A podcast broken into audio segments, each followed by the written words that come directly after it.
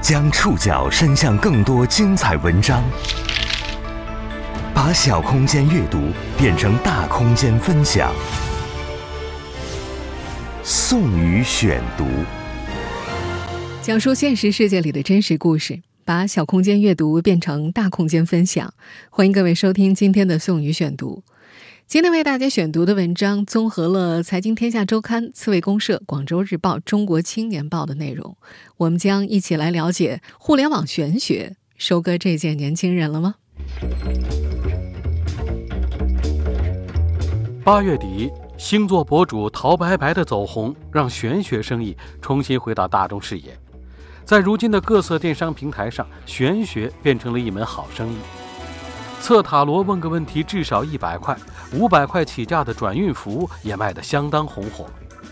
从曾经追着看青春杂志的星座运势，到如今转锦鲤、云拜佛、测星座和算塔罗，年轻人似乎一直都在表露着对算命、占星等玄学内容的兴趣。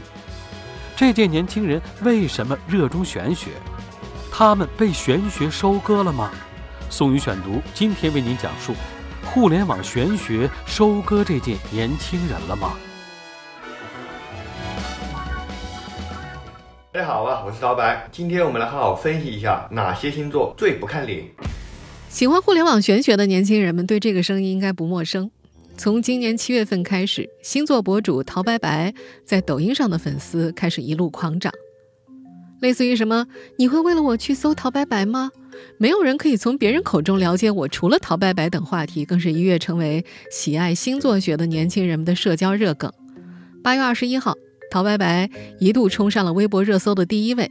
第二天，“陶白白好准”这一话题再度登上了微博热搜榜。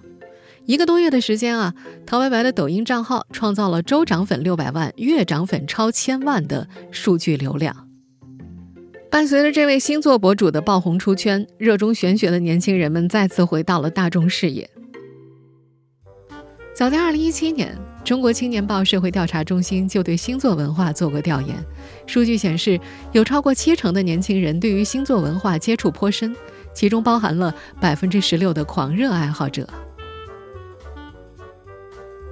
通过星座解析就能了解一个人，似乎很不切实际，但年轻人们却能找到一个又一个的例证，证明这些新玄学是真实的。根据百度知道发布的《趣说星座数据报告》，关注星座问答的用户年龄集中在二十岁到二十九岁，拥有大学本科以上学历。除了占星之外，新玄学内容还包括转发锦鲤、云拜佛、算塔罗牌等等。在广州。女孩杨亚每次看到这样的推送，类似于“转发这棵幸运草，七天内你就会得到最想要的东西”，都会摁下转发键，即使没想好自己最想要的是什么。为了这种意义不明的好运气，他转发过海豚、开心果、水晶等各种护身符。时下有很多年轻人一边对老一套的封建迷信嗤之以鼻，一边却在网上忙着转发锦鲤求好运。他们中还有人习惯性查阅当天运势，还有人遇到问题就问塔罗牌。与之相应，这类新玄学也成为互联网世界里的财富密码。比如在电商和社交平台上测塔罗牌，问个问题至少要花一百块，买个转运符怎么也得五百块起价。而所谓的各种星座塔罗大师们的新玄学生意，也就悄然红火了起来。在不少年轻人的世界里，星座塔罗已经占据了相当重要的分量。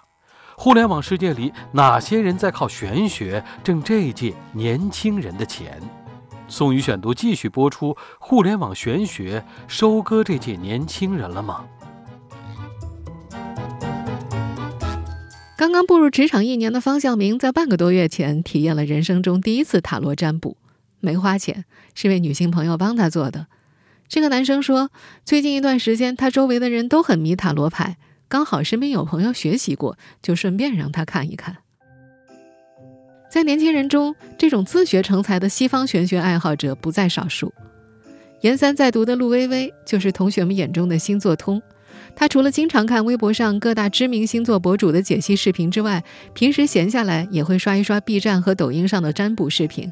他说呀，他在心情比较低落或者迷茫的时候，就特别愿意看星座运势或算塔罗。这个年轻女孩说自己喜欢看积极的暗示，偏负面的会自动屏蔽掉。之前他还花钱单独算过一次未来的发展方向，塔罗师给了他一个非常积极的提示，女孩觉着很开心。后来事情也在往好的方面发展，这让她更喜欢星座和塔罗了。塔罗占卜已经成为互联网玄学生意当中颇具代表性的一种。打开 B 站搜索塔罗的话，可以看到弹幕最多的视频是测试主题为“你的正缘什么时候出现”。这条视频的播放量已经超过两百九十二万了，弹幕量也已经超过了二十七万。值得注意的是，位列前两名的高赞评论分别是“一直测，一直单，一直单，一直测”和“视频从未停止，恋爱从未开始”。可见，即便未能如愿以偿，用户还是会点进一个又一个占卜视频。基于塔罗星座的玄学生意也在互联网空间内风靡起来，占卜、牌卡和周边产品售卖，甚至互联网空间内还出现了不少专门培训西方玄学大师的课程。在某塔罗师培训机构担任高级导师的潘子仲，在接受《财经天下周刊》采访时就提到。一套完整的职业塔罗师培训课程的学费，在他们这儿是一万六千八百块，包括线上网课和线下讲座学习。潘子仲创办了一家塔罗学社，主营业务就是培训职业的塔罗师。根据他介绍，他们的培训结束之后，会为学员提供专业的认证和就业平台支持，比如帮助开设品牌占卜线下店等等。作为业内人士的潘子仲认为，这是一门很好的生意，在吸引受众和变现方面更容易。凭借一个又一个问题和低客单价，实现高复购率。潘子忠所在公司是2015年成立的，办公地点在北京。因为这两年发展的特别好，2019年的时候还收购了一家位于香港的业内前辈。据说因为同样的原因啊，今年六月份，亚洲塔罗学会的总部也搬到北京去了。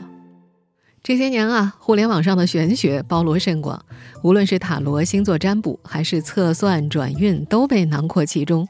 很多年轻人日常交流当中，不仅包括占星、塔罗这类舶来品，测八字、看风水、周易六爻、紫微斗数等本土玄学也是常见的内容。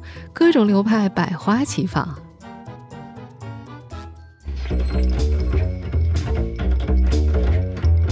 当然。互联网玄学生意不是什么新鲜的存在，早在二十多年前门户网站兴起时，互联网算命就已经开始。过去这些年，这一领域诞生了不少财富神话，从数百万到上亿元不等。宋宇选读继续播出：互联网玄学收割这届年轻人了吗？七零后、八零后的互联网用户们可能还记得，早在两千年左右，门户网站刚兴起的时候，互联网算命就已经开始了。那时，原本被电信运营商当做财富密码的付费短信幸福配对，变成了网民们在网站上输入生日、性别等基础信息，在线就可以生成运势报告。再后来，随着互联网技术的发展，微博、微信等各种 App 上的算命业务也变得日渐多元起来，涉及星座运程、面相、手相、八卦、风水等等。这些年，玄学界诞生过不少财富神话。二零一四年七月，同道大叔因为在微博发布系列星座吐槽漫画而走红，凭借轻松诙谐的风格，获得六千万核心粉丝的追捧。两年之后。创始人蔡跃栋将同道大叔的 IP 转让，成功套现一点七八亿。而在星座风口走热之后，也有资本开始陆续入局玄学赛道。二零一六年前后，什么星座不求人、星座女神等星座类自媒体相继获得了上百万元到上千万元的融资。根据南方周末的报道，二零一五年之后，这些互联网算命先生们纷纷搬进了写字楼，出现了一波线上命理公司的创业潮。根据不完全统计，从二零一五年到二零一九年，至少有七家以易经命理为主营业务的互联网公司获得过几十万到上百万不等的融资。行业转折发生在二零一八年。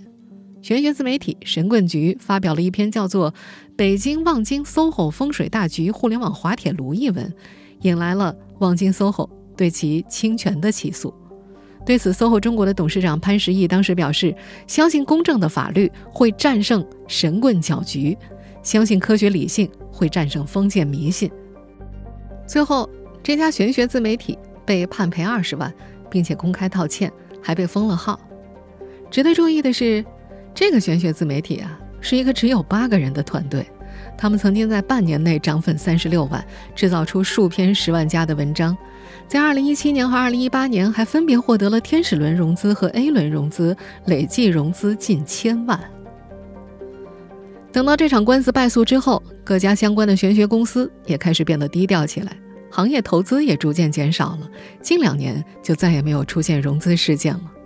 不过，企业低调行事，并不意味着整个行业变得惨淡。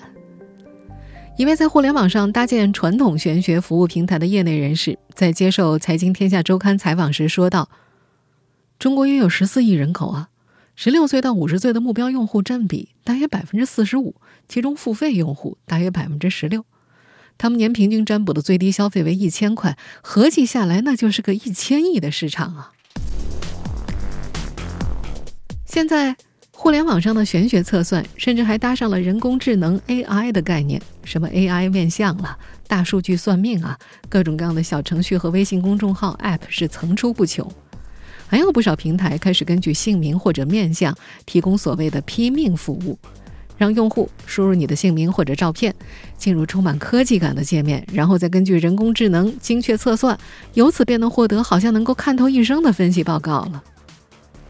这类披上科技外衣的玄学服务也有不少拥趸，但是使用这些服务的年轻人们却忽略了，在输入自己的真实姓名和照片的同时，自己的隐私数据也就这么被自己亲手交了出去。我们不难发现，玄学一直是互联网世界内长盛不衰的内容。这些内容以其神秘不可证伪性，吸引着一批又一批年轻爱好者。年轻人为什么选择玄学？玄学真能帮年轻人们掌控命运吗？宋宇选读继续播出：互联网玄学收割这届年轻人了吗？越来越多的年轻人投入到互联网玄学当中，成为这些生意得以发展的土壤。中国科协曾经发布过第三次中国公众对未知现象的抽样调查报告。这份报告中显示，每四个中国人当中至少有一个相信玄学，有过算命行为的受访者高达百分之四十。而对于不少年轻人来说，星座、塔罗等玄学还是一种社交货币。研究生刚毕业不久的李艳就持这样的观点。这个女生觉得，大家刚见面也好。还是你才认识的人也好，星座呀、塔罗呀，是一个不知道聊什么的时候可以聊的话题。就算是不信的人，也可以跟他就不信展开一些讨论。李岩说自己读研究生的第一天，大家就围成一个圈做自我介绍，他就讲到了自己相信星座。等到毕业之后，来到新的工作环境，他依然选择这样介绍自己。他说：“每个人对星座的认识可能不一样，我把这个信息传递出去。”大家会有不同的反馈啊，虽然我掌握不了反馈结果，但是我觉得我释放了一个信号，别人可以通过这个信号来了解我。当然，也有很多年轻人认识到过于信任算命会带来的问题，但与此同时，他们又表示自己会沉浸在现在的互联网玄学里，其实更多的是出于缓解焦虑情绪和压力的心理需要。陶白白的忠实粉丝金鑫迷上互联网玄学是从考学开始的。女孩说自己申请学校那段时间压力比较大，很需要这些东西。而在她习惯了用玄学减压之后，到了今天，她只要在生活中面对困难，就会通过星座运势来为自己寻求心理安慰。每天睡觉之前看星座运势也成了她的日常习惯。二十二岁的女生周平也看星座和塔罗。但她认为自己不迷信，他说他不会盲目的认为这些东西搬过来就能解决现实中的问题，只不过有时候心理压力大，思维容易打结，通过星座塔罗的提示可以给他提供新的思考方向，然后就想通了。半年前，这个二十出头的女生正面临失利和亲人重病的双重打击，她压力太大了，刚好遇到一个比较投缘的朋友，喜欢研究中西方的神秘学文化。受那个朋友影响，他开始接触到了塔罗牌，然后又进一步开始研究星盘呀、八字呀，最后在心学书籍当中找到了缺口。他觉得现代人之间很少有真正感同身受的，并且现在每个人的压力都很大，相比起和其他人交流倾诉，用塔罗牌疏导自己情绪的效率可能变得更高一些。男生方向明也认为，有时候和朋友聊天，聊着聊着内容就会走偏。同时，即使是朋友，大家对一件事的看法也不可能完全一致。这个男生说，更多时候他只是希望有人能够支持自己，给自己的行动增加一点信心。相较之下，卡牌是有很大解释空间的，可以承载他的期待。这种期待。也让很多以塔罗牌占卜师为职业的年轻人把自己定位为心理咨询师或者情感顾问。一位从业五年的塔罗牌占卜师在接受《财经天下周刊》采访的时候就提到，在以往的塔罗占卜当中，他接触到的主要是年轻客户，女性客户最多，还有一小部分是中年男性客户。而他的这些客户呀，咨询最多的就是情感方面的问题，其次是事业。这位从业者认为，他的工作不仅仅是单纯的占卜，是可以给到客户一些思考方向和情感疗愈的。尽管他并没有心理咨询师的从业资质。当然，除了通过星座和塔罗寻求心理安慰，还有年轻人表示，他们只是想以占卜作为一个理由，帮自己找到一个决策途径。女孩花卷表示。有很多人是因为对于未来的不确定感、不安全感而催生出对玄学的需求，这份需求任时间流转始终没有变过。大家总是很想得到一个答案，很想知道自己未来的境况如何，总希望自己有一个更好的未来。这个从大学时开始研究塔罗牌、星盘、周易、八卦等玄学内容的女孩说：“虽然她研究这些，但她不会轻易把自己的未来方向依托给玄学，因为。”她觉得玄学只是工具，帮助他了解自己，最终做判断的还是自己。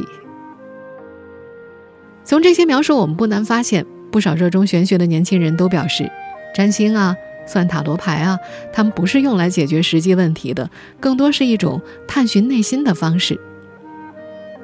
一位曾经专门到南美洲学过三年塔罗牌的心理咨询师说：“塔罗牌当然没法预测命运，这类东西啊。”跟某种心理暗示相关，在这位心理咨询师看来，心理暗示对于人的行动是有促进作用的。一项数据显示，我国每十万人只拥有一点五名心理医生。与此相比，一副塔罗牌好像更加触手可及。有时候，它就是一种自我消解，能够帮人轻松一下，睡个好觉。睡醒了，又是需要努力生活的新一天了。在一部分心理专家看来，玄学产业的兴起根本原因在于年轻人内心的焦虑与压力。大多数人是持信而不迷的态度的，生活这么艰难，就算不准，娱乐娱乐也不错呀。但是，如果沉迷并深陷其中，什么事儿都问星座、算命、塔罗牌的话，那就需要警醒了。男孩刘思成就说自己算命已经成了一种习惯。不管是西方的星座塔罗，还是东方的周易八卦，他都算。这个年轻男生这些年在算命占星上的花费，大大小小加起来上万块了。最近一次啊，花了一千多块，找微博上一个据说看面相很准的博主测事业财运。像平时在遇到一些问题的时候，不管是工作上的还是其他方面的，他都也会去小测看一看。他知道这样不对，但还忍不住去算，就像是上瘾了一样。无论这届年轻人出于怎样的目的接触玄学，玄学生意终究是又火起来了。这些生意规模小、变现快，大多以 IP 内容变现，通过线上店铺进行算命、占卜等一对一生意为主。他们没有规范，野蛮生长，行业乱象自然不可避免。宋宇选读继续播出：互联网玄学收割这届年轻人了吗？占星、塔罗、看相等各类玄学都有着各自的拥趸，而这些喜欢在互联网上查看玄学内容的年轻用户们，也成了互联网玄学生意的目标客户。稍微盘点一下，我们就能发现，目前在淘宝、闲鱼等电商渠道上，什么看星盘啊、塔罗牌占卜的单次价格是从几十块钱到上千块钱不等。其余线上平台的内容基本采用免费测运势加付费咨询的方式。一般呢，先通过大众测评的方式吸粉，当粉丝基数达到变现门槛之后，便开始提供一对一的付费咨询或者是一对一的占卜服务。而在抖音、B 站、小红书等各类平台上，星座博主们往往会通过商单、星座周边、付费咨询服务以及相关课程作为自己的收入来源。在互联网上推销玄学已经成了一门一本万利的生意。有媒体报道说，一位在小红书上拥有六万粉丝的塔罗牌占卜博主，一对一占卜的价格因占卜方向和问题数量有所差异。三张牌占卜一个问题。一百八十八，五张牌占卜一个方向两个问题两百八十八，七至九张牌占卜一个方向上的三到四个问题四百二十八，个人全盘分析九百八十八。而在线上另外一家主打玄学的店铺里，一张号称招财渡厄的玉牌卖出了一千六的价格；而在另外一家店铺里，将近五百块的保佑事业、考试、情感的文昌护身符，月销量超过了两百件。在线上世界内，玄学生意野蛮生长着，各种乱象也同时滋生着。早在2019年，新华视点就曾经报道过，AI 算命背后其实是一条分工完整的吸金生意链，把人工智能算命作为噱头，通过诱导分享发展用户来吸金。不少 AI 项目类程序都在显著位置说明招募项目代理的内容。除了我们前面所说的这一生意存在极大的信息泄露风险之外，算命生意本身也一直在打擦边球。有关政策明确表示，算命看相字样是不可能出现在营业执照的经营范围里的。在线看相，要么是无证经营，要么就是违规经营。此外，其营销推广模式也备受质疑。如果代理层级多、人数多、金额大的话，就有传销的嫌疑。今年五月份，《人民日报》也发文指出，网络占卜存在用话术套路用户、诱导消费的现象。有一些不良商家正是利用了部分受众宁可信其有、不可信其无的心理，做起了迷信的生意，诱导用户一步步深陷其中，支付金钱。对此，湖南师范大学社会学家胡建新曾经表示。相比街头算命先生，这些有科技加持、号称科学算法的算命更容易迷惑年轻人。由互联网玄学生意衍生出的种种乱象，也引发了公众对宣扬封建迷信糟粕的担忧。一位不愿意透露姓名的互联网从业人士就分析说：“如果年轻人过度沉迷于这种玄学游戏的话，助推不良思潮泛滥，国家有关部门是肯定会出手严管的。”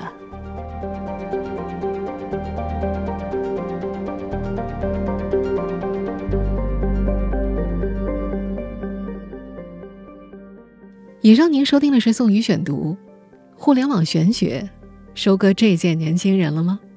本期节目综合了《财经天下周刊》、刺猬公社、广州日报、中国青年报的内容。收听节目复播，您可以关注本节目的同名微信公众号“宋宇选读”。我们下期节目时间再见。节目最后呢，还需要提前说明一下，因为本周呢，宋宇会被外派承担台里的其他一些工作，所以呢，有可能会影响到宋宇选读几期节目的播出。因为这个工作时间还没有最后确定，所以影响的具体是本周的哪几期宋宇选读呢，也就没有最后定下来。当然，我会两边兼顾，尽量赶回来做节目。如果说实在赶不回来的话，会提前通过我们的节目或者是微信公众号啊告知大家。这里也谢谢大家的理解。